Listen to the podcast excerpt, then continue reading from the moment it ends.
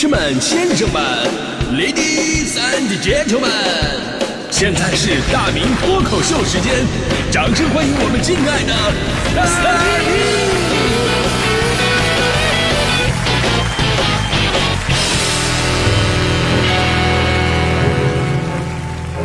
明！好，欢迎各位来到今天的大明脱口秀，我是大明。你有属于自己的高光时刻吗？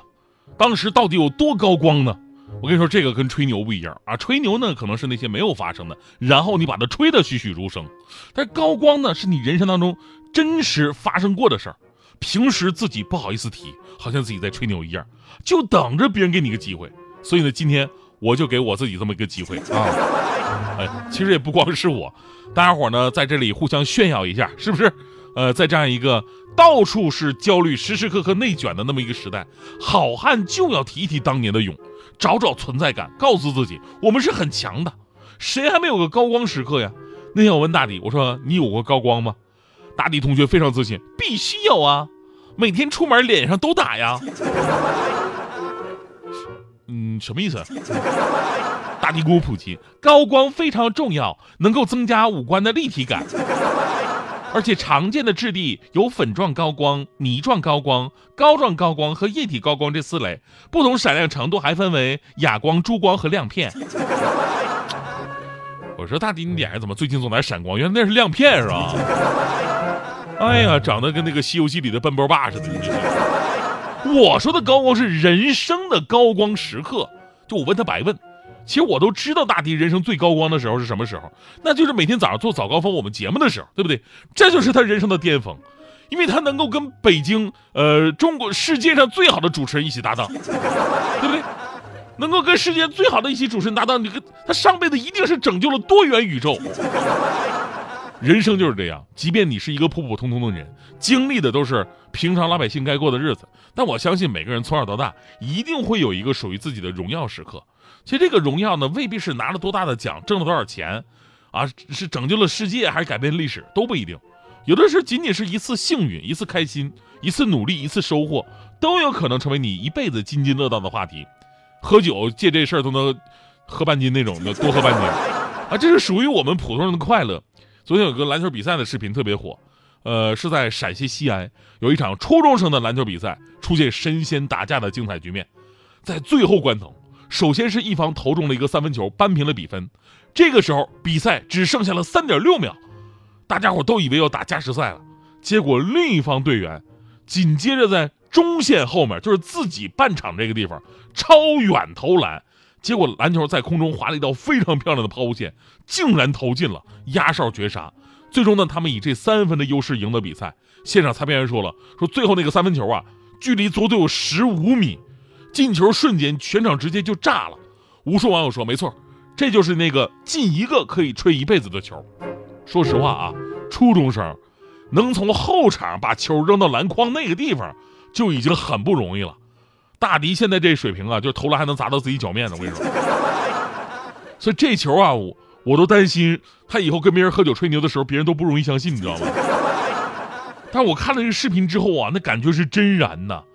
即便看的是重播的视频，但在球进去的一瞬间，唰那一下，你会跟着一起特别的爽，然后就让我想到了我当年，曾经我也是个运动少年呢，我留下了无数高光时刻。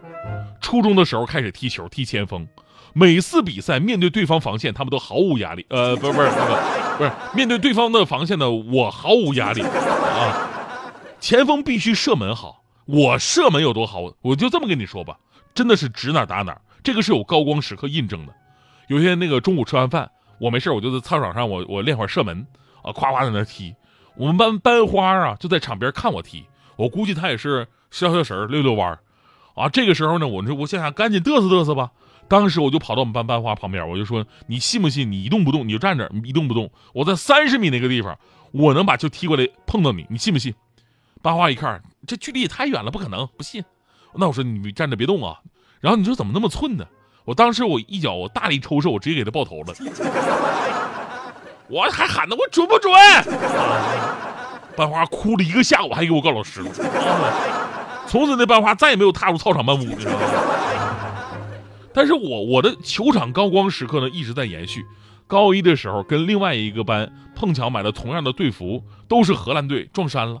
那会儿为了争夺正式比赛穿这身衣服的权利，我们两个班之间踢了一场比赛，最后我们一比零赢了，我进了唯一一个进球，决定性的，那是我那一整年我进的唯一一个进球。高中足球联赛，我们班在没有校队成员的情况之下，一路过关斩将，最后呢输给了全全都是校队成员的对手，最终呢拿到了亚军，而实际上是裁判保护他们啊，把一个小时的比赛拖到了一个小时二十分钟。之前我们一直都是一比零领先，最后一分钟我们被他扳平比分了，然后点球输了比赛，也让我遭遇到了人生第一个黑哨。然后我们大学的时候呢，大学时候男生少了，足球人凑不齐，只能打篮球。这种情况，最后我们班还是拿到了院系杯的亚军，决赛同样是输给了都是体育特招的体育新闻系。所以总结我的运动生涯呀，虽然已经是战绩标榜，但是总是缺少一个真正决定比赛的高光时刻。而随着年纪的增大，这个希望真的是越来越渺茫了。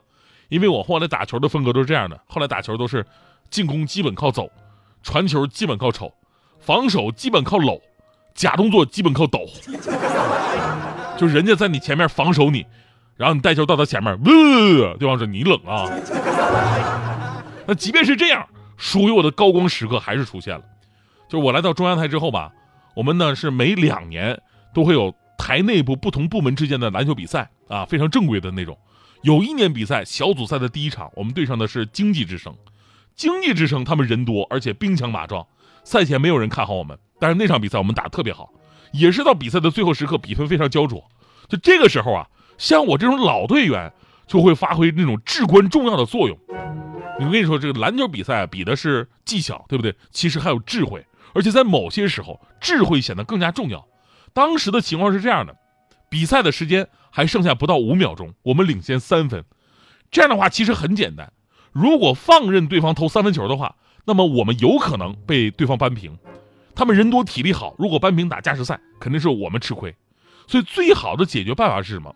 就是直接上去犯规。犯规之后，他们最多得两分，而之前我们领先他们三分，所以还是我们赢。所以当时我这个如意算盘我就开始打了啊，就是呃这个套路是这样：我先上去犯规，我现在四次犯规，我还可以再犯。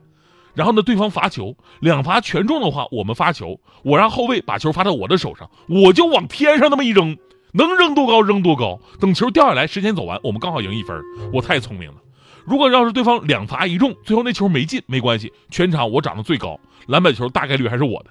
就那个时候，我拿到篮板，我还是把球往天上一扔，能扔多高扔多高。同样套路，一样的结果，这场我们必须赢。哈哈，我真的是个球场小诸葛呀。当时我把这个战术想得非常的完美，特别好。我看他们带球过来了，我不由分说，我上去一个拉手犯规。然后特别坦诚的跟裁判说：“我的，我的，我的，我的。”裁判当时看了我一眼，白队十号队员五次犯规罚下。哎哎，不对不对，这个裁裁裁判老师，你不能不不不按套路呢？你不是六次犯规才罚下吗？然后我队友啊就捂着脸跟我说：“大哥呀，你 NBA 看多了吧？除了 NBA，咱们所有国际正常比赛都五次犯规。”你说你没事，你犯啥规呀？那没人抢篮板子一会儿我。然后呢，我就我就被罚下了。我在场边，我目睹了这样的一幕，就是对方罚球，第一罚进了，跟我们差两分了；第二罚没进，篮板被他们抢走了，转移到三分线外，最后一秒钟三分球投出，球进，我们被绝杀了。当时球场上啊，随着球进一片沸腾啊，经济之声的同事们都互相拥抱到一起。当然，他们的领导还是非常有风度的。他们领导主动走过来跟我握手，说：“小孙儿啊，谢谢啊。”从此我的境界就提升了。我觉得高光时刻固然开心，但成就别人的高光那更加伟大。主要吧，能够让自己获得真正的成长。就比方说，经此一役，我就对自己有了重新的认识。我以前本来认为我是个小诸葛，目前看来，我只是做到了三分之二。我就是个小猪啊。